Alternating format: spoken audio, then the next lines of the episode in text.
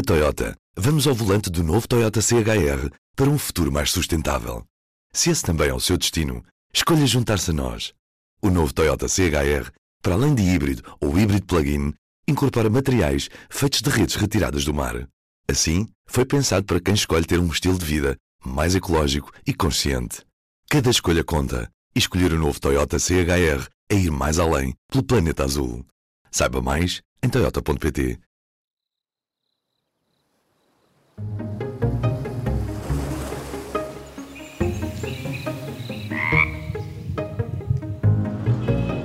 Este é o azul. Carbono azul. É assim que nos referimos ao carbono capturado e armazenado pelos ecossistemas marinhos e costeiros. Estes ecossistemas de carbono azul fazem parte do conjunto de territórios onde será possível criar projetos para gerar créditos de carbono no futuro mercado voluntário português. Mas afinal, como funcionam créditos de carbono azul? Viva! Este é mais um episódio do podcast do Azul, a secção do público sobre ambiente, crise climática e sustentabilidade. Eu sou a Aline Flor. No final de dezembro foi promulgado o diploma que institui em Portugal um mercado voluntário de carbono, onde serão desenvolvidos projetos de conservação da natureza que vão produzir os chamados créditos de carbono. Estes créditos podem ser comprados por empresas ou outras entidades. Por comparação à versão divulgada no período de consulta pública, o diploma do mercado de carbono, que foi agora aprovado, abre espaço aos chamados créditos de carbono azul, relativos a ecossistemas marinhos e costeiros. Para compreender como isto funciona, hoje conversamos com Catarina Grilo e Raul Xavier, da Associação Natureza Portugal WWF, que fizeram parte do projeto Carbono Azul, que juntou a ANP, a Fundação Gulbenkian e o CCMAR. Catarina Grilo, que fez a gestão do projeto, é bióloga marinha e atualmente diretora de Conservação e Políticas da ANP. Raul Xavier, gestor ambiental, foi consultor do projeto para o Carbono Azul e autor do roteiro para o mercado voluntário de carbono azul em Portugal, publicado no ano passado. Comecemos então pelo mais simples. Raul, o que é que é um mercado voluntário de carbono? Bom, o mercado voluntário de carbono, ele permite às organizações compensarem ou neutralizarem as emissões de gases do efeito estufa, que são de difícil redução, por meio da compra de créditos que são gerados por projetos, ou seja, projetos que reduzem a emissão de gases de efeito estufa ou evitam a emissão de gases de efeito estufa, e isso gera então créditos que podem ser vendidos no, no mercado, ou seja, é a comercialização é, desses créditos entre o, o dono, o proponente de um projeto e aquela empresa interessada, que pode ser feito diretamente é, entre as duas partes ou por meio de um intermediário, por uma plataforma de compra, de comercialização de créditos. Uhum. Normalmente nós ouvimos falar dos mercados voluntários de carbono a propósito do chamado carbono verde. Associamos mais, por exemplo, a florestas e conservação da natureza terrestre, digamos. Catarina, podia falar um pouco sobre como funciona este mercado para o carbono azul? Sim, um, não é propriamente um mercado voluntário à parte, uh, portanto o carbono azul não, seria, não teria um mercado próprio, mas estaria contemplado o carbono azul, ou seja, o carbono orgânico que é retido pelos ecossistemas costeiros e, mar e, e, e marinhos passa a ser contemplado como um uh, num mercado voluntário de carbono, ou seja, é possível ter, passa a ser possível ter projetos de proteção e o restauro de ecossistemas costeiros e marinhos que têm uma grande capacidade de reter carbono Uh, e estes projetos podem ser potencialmente geradores de créditos de carbono e estes créditos depois são contemplados e regulamentados no âmbito do mercado voluntário de carbono. Ou seja, temos um mercado voluntário de carbono em Portugal, recentemente instituído, uh, e dele também fazem parte projetos de carbono azul. Uhum. Vocês fizeram parte de um estudo com a Fundação Gulbenkian e o CCMAR sobre o potencial mercado de carbono azul em Portugal. Do que é que estamos a falar? Que áreas costeiras e marinhas em Portugal são suscetíveis de serem contempladas por estes projetos do mercado de carbono? Bem, o estudo uh, que, para o qual nós contribuímos uh, contemplou essencialmente dois ecossistemas de carbono azul, uh, que são os sapais e as pradarias de ervas marinhas, que são essencialmente ecossistemas costeiros, e que têm uma elevada capacidade de retenção de carbono. Portanto, neste caso, o carbono azul, porque são ecossistemas marinhos e costeiros. E focou-se não em todo o território nacional, porque isso não, não, não era possível, dada o âmbito do projeto, um, e debruçou-se em particular sobre 10 sistemas costeiros, ou seja, essencialmente 10 estuários e, e rias uh, ao longo da costa de Portugal continental. Estamos a falar, por exemplo, do estuário do Tejo, o estuário do Sá, da Ria de Aveiro, um, a Ria de Alvor, a Ria Formosa, portanto, tudo ecossistemas costeiros que têm sapais e ou um, pradarias de ervas marinhas e que, para os quais há estudos realizados, e então aquilo que se fez foi procurar perceber quais é que eram, calcular o estoque de carbono azul que existe nesses sistemas e quais é que são as taxas de uh, sequestro de carbono desses sistemas também. E já agora, quais são os desafios de traduzir o impacto ambiental que estes ecossistemas costeiros e marinhos podem ter em créditos? Porque os créditos de carbono verde, digamos, já existem há muitos anos, não é, por todo o mundo, mas os créditos por carbono azul ainda não são assim tão comuns. Que desafios diferentes têm as metodologias para estes créditos especificamente? Bom, uh, para qualquer tipo de mercado voluntário, seja ele verde ou azul, né, algumas condições precisam estar satisfeitas, né? Inclusive, o papel da NPWWF nesse projeto que foi mencionado com a Fundação Gulbenkian e o CCMAR foi a elaboração de um roteiro sobre o mercado voluntário de carbono azul em Portugal, em que, em alguma medida, nós fizemos uma avaliação de algumas dessas condições aqui no país.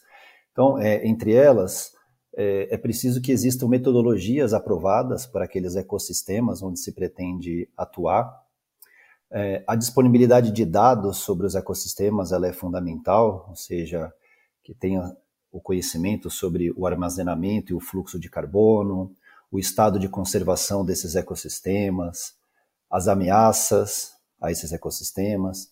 É importante também ter a clareza sobre as restrições e as autorizações que são necessárias para o desenvolvimento de projetos, por exemplo, se a área é de domínio público, se é uma área particular, então quais são as instituições que devem ser, devem ser envolvidas né, para esse tipo de projeto. E também é importante ter, obviamente, um conhecimento consolidado sobre aquelas atividades que serão implementadas, né, seja ela de restauro, de conservação, para que também a gente possa evitar, que a gente deve falar mais à frente, é, que os projetos causem danos, né, sejam eles ambientais, sociais ou o que seja. Então, é, não pode um projeto é, visar o, os créditos de carbono, é, mas de repente criar outros problemas, né? E aí é por isso que a gente trabalha com o conceito de salvaguardas, o conceito de critérios é, de integridade ambiental, que a gente pode falar com mais detalhes mais para frente. Se calhar podemos entrar logo também nesses critérios, né? nas recomendações do projeto, uh, vocês também identificaram alguns, alguns uh, uh, desafios. Como é que acham que estamos ou não preparados para pôr, digamos, este mercado no terreno? É? Ainda falta muita coisa a ser trabalhada, muito trabalho de casa é? para a Agência Portuguesa do Ambiente, o ICNF e as instituições que estão responsáveis não é? para tratar da parte técnica não é? e tê-la mais afinada antes disto andar para a frente. É, talvez é, primeiro sobre os critérios. Esses, esses, também eles valem para o mercado voluntário de uma forma geral, não só para o, o carbono azul. É, as pessoas devem ter conhecimento sobre uma série de notícias, de estudos que têm sido realizados sobre o, o, o mercado de carbono mundo afora, é, de algumas polêmicas, né? E muitas dessas polêmicas estão relacionadas a projetos que não cumprem esses critérios, né? Ou seja, eles não são é, certificados, verificados é, de forma é, independente, ou às vezes até são, tem projetos de certificadoras reconhecidas, mas que também estão envolvidos em algumas polêmicas. E elas normalmente estão relacionadas, então, a esses critérios que a gente deu muita ênfase, né? Damos muita ênfase nesse nosso trabalho, que eles devem ser observados. Então, todo projeto deve demonstrar que aquela redução ou remoção de gases de efeito estufa ela é adicional, ou seja, ela não teria ocorrido na ausência do projeto. Também os projetos devem evitar que, que se faça uma dupla contagem ou que existam créditos fictícios, por exemplo, né?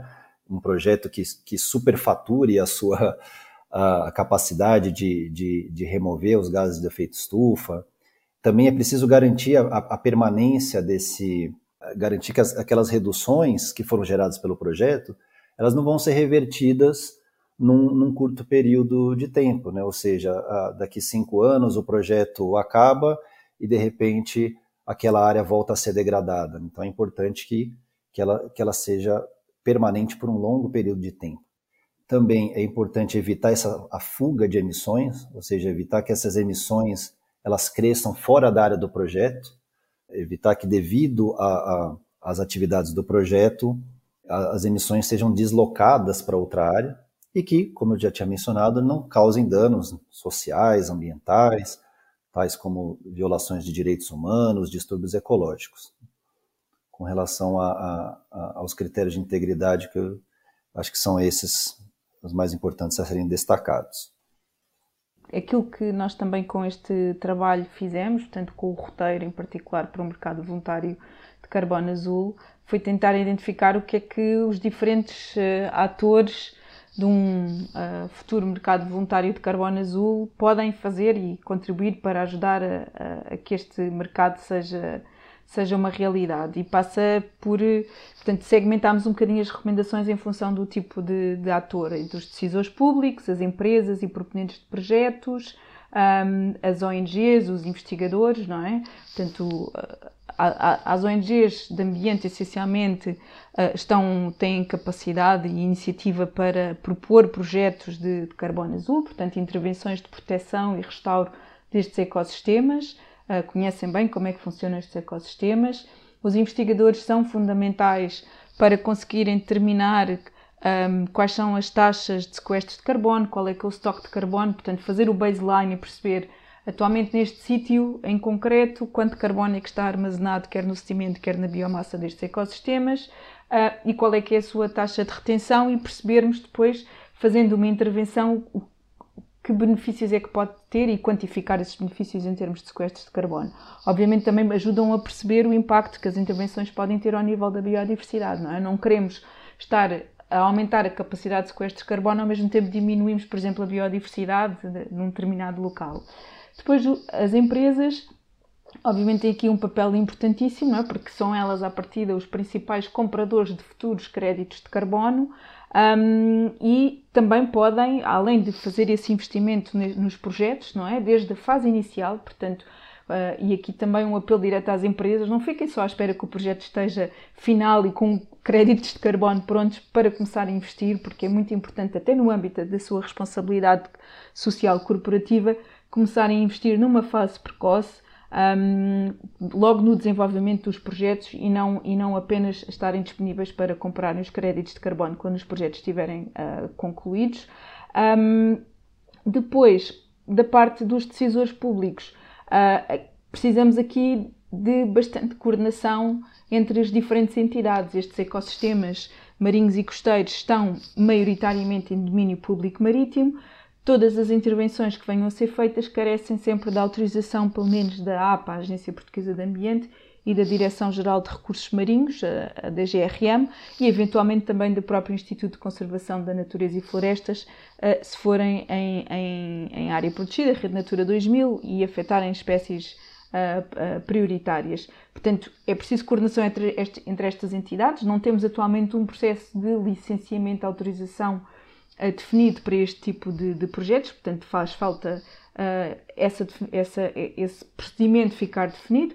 É importante também termos um fórum de carbono azul em Portugal, ou seja, uma plataforma de stakeholders que possa discutir e partilhar experiências, e sejam nacionais, sejam internacionais, sobre o carbono azul, portanto, juntar as, as, os diferentes atores vá de, de, de, do, desde o início do projeto até ao fim do projeto, sentá-los à mesa e poderem também partilhar e promover um, sinergias, é preciso perceber também ou desenvolver metodologias de monitorização de carbono azul. Portugal precisa de compreender exatamente qual é o estoque de carbono azul que tem atualmente um, e isto deveria ser até uh, contabilizado no Inventário Nacional de Emissões, portanto, na parte dos sumidores. Uh, e isto, para nós, é, uh, seria sempre um incentivo muito grande à proteção e restauro destes ecossistemas. Ou seja, se a partir do momento em que sejam contabilizados como sumidores e se sabe exatamente quanto carbono é que sequestram, é um incentivo maior para proteger e restaurar, uh, e o que para nós é o, é o essencial deste, deste, deste tipo de projetos de, de carbono azul, ou seja, a proteção e, e, e restauro destes ecossistemas sendo a geração de créditos de carbono um, um, benefício mais à frente, mas que não é o objetivo principal, pelo menos para nós, como, como ONG de ambiente. Se, se, se me permite é, complementar justamente nesse ponto, é importante lembrar que os, os mercados de carbono eles foram concebidos no âmbito da, da Convenção Quadro das Nações Unidas, né, para sobre as alterações é, climáticas como um mecanismo de financiamento complementar aos esforços dos países e empresas no sentido de reduzir as emissões de gases de efeito estufa. Ou seja, ele não substitui de maneira alguma a, a necessidade urgente da redução das emissões no âmbito do, do processo produtivo das empresas e é, é, da, e, e, de caminharmos para uma economia de baixo carbono no âmbito dos países. E é por isso que a gente advoga que não sejam é, feitas por publicidade, né, é, no sentido da neutralidade do carbono, porque toda produção ela tem algum impacto. Então é, é importante que as empresas primeiro deem prioridade a reduzir ao máximo possível a sua pegada é, de carbono, a sua pegada ecológica como um todo, mas aqui estamos falando do carbono, para depois aquilo que realmente for residual, aquelas emissões que forem mais difíceis de, de serem abatidas ou reduzidas, sim, elas podem ser é, de alguma forma compensadas é, com a compra dos créditos de carbono. Mas então, deixa-me colocar só uma questão, porque isso era uma coisa que estava na versão do diploma que o governo pôs à consulta pública que já não está uh, na versão final. Uh, havia um artigo que dizia que as empresas que podiam comprar estes créditos de carbono deveriam ser empresas que tivessem de alguma forma provado é, que já tinham feito esse percurso de redução de emissões e que eram, digamos, boas alunas, não, é? não, não sei se é bem uma boa expressão, mas enfim, uh, que já tinham feito o seu DPC de redução de emissões. Um, e este requisito era uma forma assim de prevenir o greenwashing, não é? as alegações muitas vezes enganosas sobre os produtos, mas esta salvaguarda depois não ficou na versão final, ou seja, qualquer empresa vai poder aceder ao mercado de carbono. E a questão que coloco também é, e agora? Não é? Sabemos que este mecanismo pode dar uma ajuda enorme não é? em termos de proteção dos ecossistemas, mas como é que nós podemos apoiar o mercado que sabemos que dá esta margem para ser usado para mascarar más práticas? É, não, é, uma, é uma excelente questão. É, é claro que cada, cada ator, cada stakeholder é, tem um papel nisso. Acho que é, um, é importante o controle social, acho que as pessoas estão mais conscientes e têm cobrado, então as empresas também já têm tentado dar publicidade aos seus esforços de redução das emissões e não só mais a, a, as compensações. É, inclusive, no âmbito europeu, o Parlamento Europeu e o Conselho da, da União Europeia chegaram a um acordo para proibir a publicidade falsa, né, de, é, ou seja, para, de certa forma, inibir o greenwashing, ou seja, de certa forma, proíbe essas alegações baseadas em, em sistemas de compensação de emissões, ou seja, essa publicidade neutra em termos de carbono, ela acaba induzindo os consumidores, né, um, numa falsa a sensação de que então aquele produto não, não, não cause nenhum impacto. Então, de, acho que todos os stakeholders têm se movido nesse sentido, né, seja aqui no âmbito da União Europeia, seja é, no âmbito das organizações da sociedade civil e até mesmo do setor empresarial. Claro, sempre haverá alguns que, que vão tentar trilhar o caminho talvez mais fácil, mas, na minha opinião, aqueles que o fizerem vão ter alguma, alguma consequência é, em breve, seja ela legal até, ou no âmbito do mercado. Né?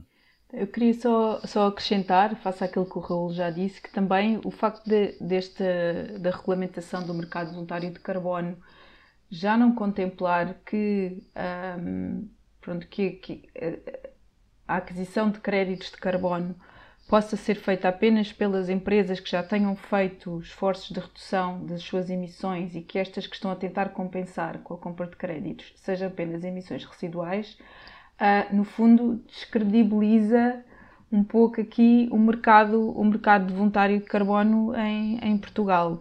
Uh, é óbvio que isto uh, teremos sempre nas mãos, quer das empresas que compram os créditos, quer um, quer das, das organizações, como, como a nossa e outras que promovam os projetos, depois fica nas mãos destas organizações fazer, no fundo, o seu due diligence para assegurar que quem compra uh, os créditos, não é? E temos que ter esse compromisso lá de quem dos proprietários dos terrenos onde existam estes projetos, uh, de que só vendem os créditos a entidades ou empresas que comprovadamente já tenham feito e, e essa redução de, de, emissões e que estejam apenas a procurar compensar as emissões residuais. Um, é pena que não fique escrito na lei, mas continuam a haver mecanismos de, como dizia o, o, o Raul, de, de, controle social quase, não é? De, daquilo que, que é a credibilidade do mercado voluntário de carbono. E por isso é que também é tão importante, por exemplo, termos o Fórum de Carbono Azul, porque eu quero acreditar que, criando-se um fórum desta natureza em Portugal, que no futuro uh, não será difícil para todos os seus participantes chegar à conclusão que só temos todos a ganhar se uh, houver uma credibilização forte deste mercado voluntário e que no futuro, numa revisão futura desta, desta regulamentação, que se inclui então claramente que só as emissões residuais é que podem ser compensadas com projetos do mercado voluntário de carbono em Portugal. Ou seja, cada um depois então os stakeholders não é, vão ter que fazer sempre o seu trabalho de cada um dar um empurrãozinho para que nos lugares onde a lei não é tão incisiva uh, se caminhe na direção certa. Raul, queres acrescentar alguma coisa?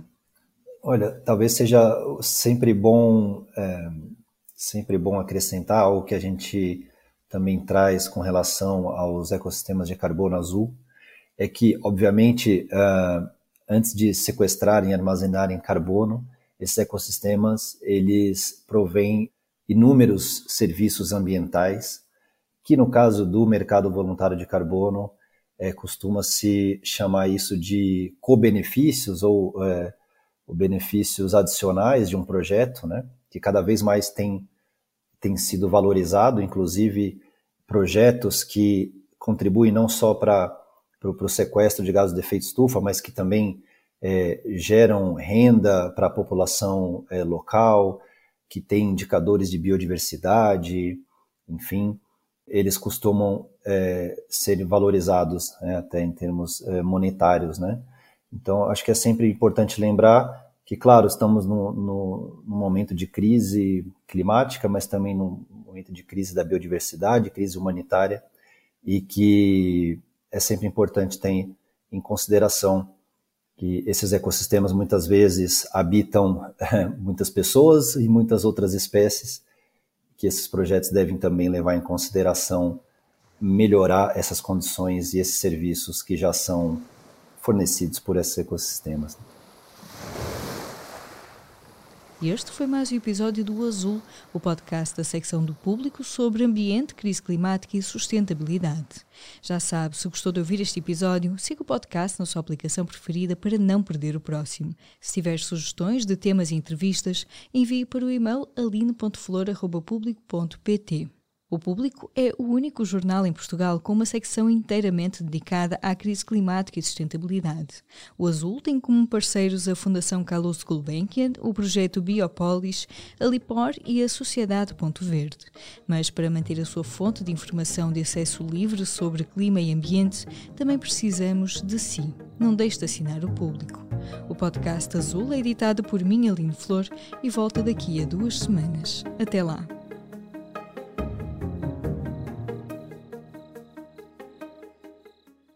O público fica no ouvido.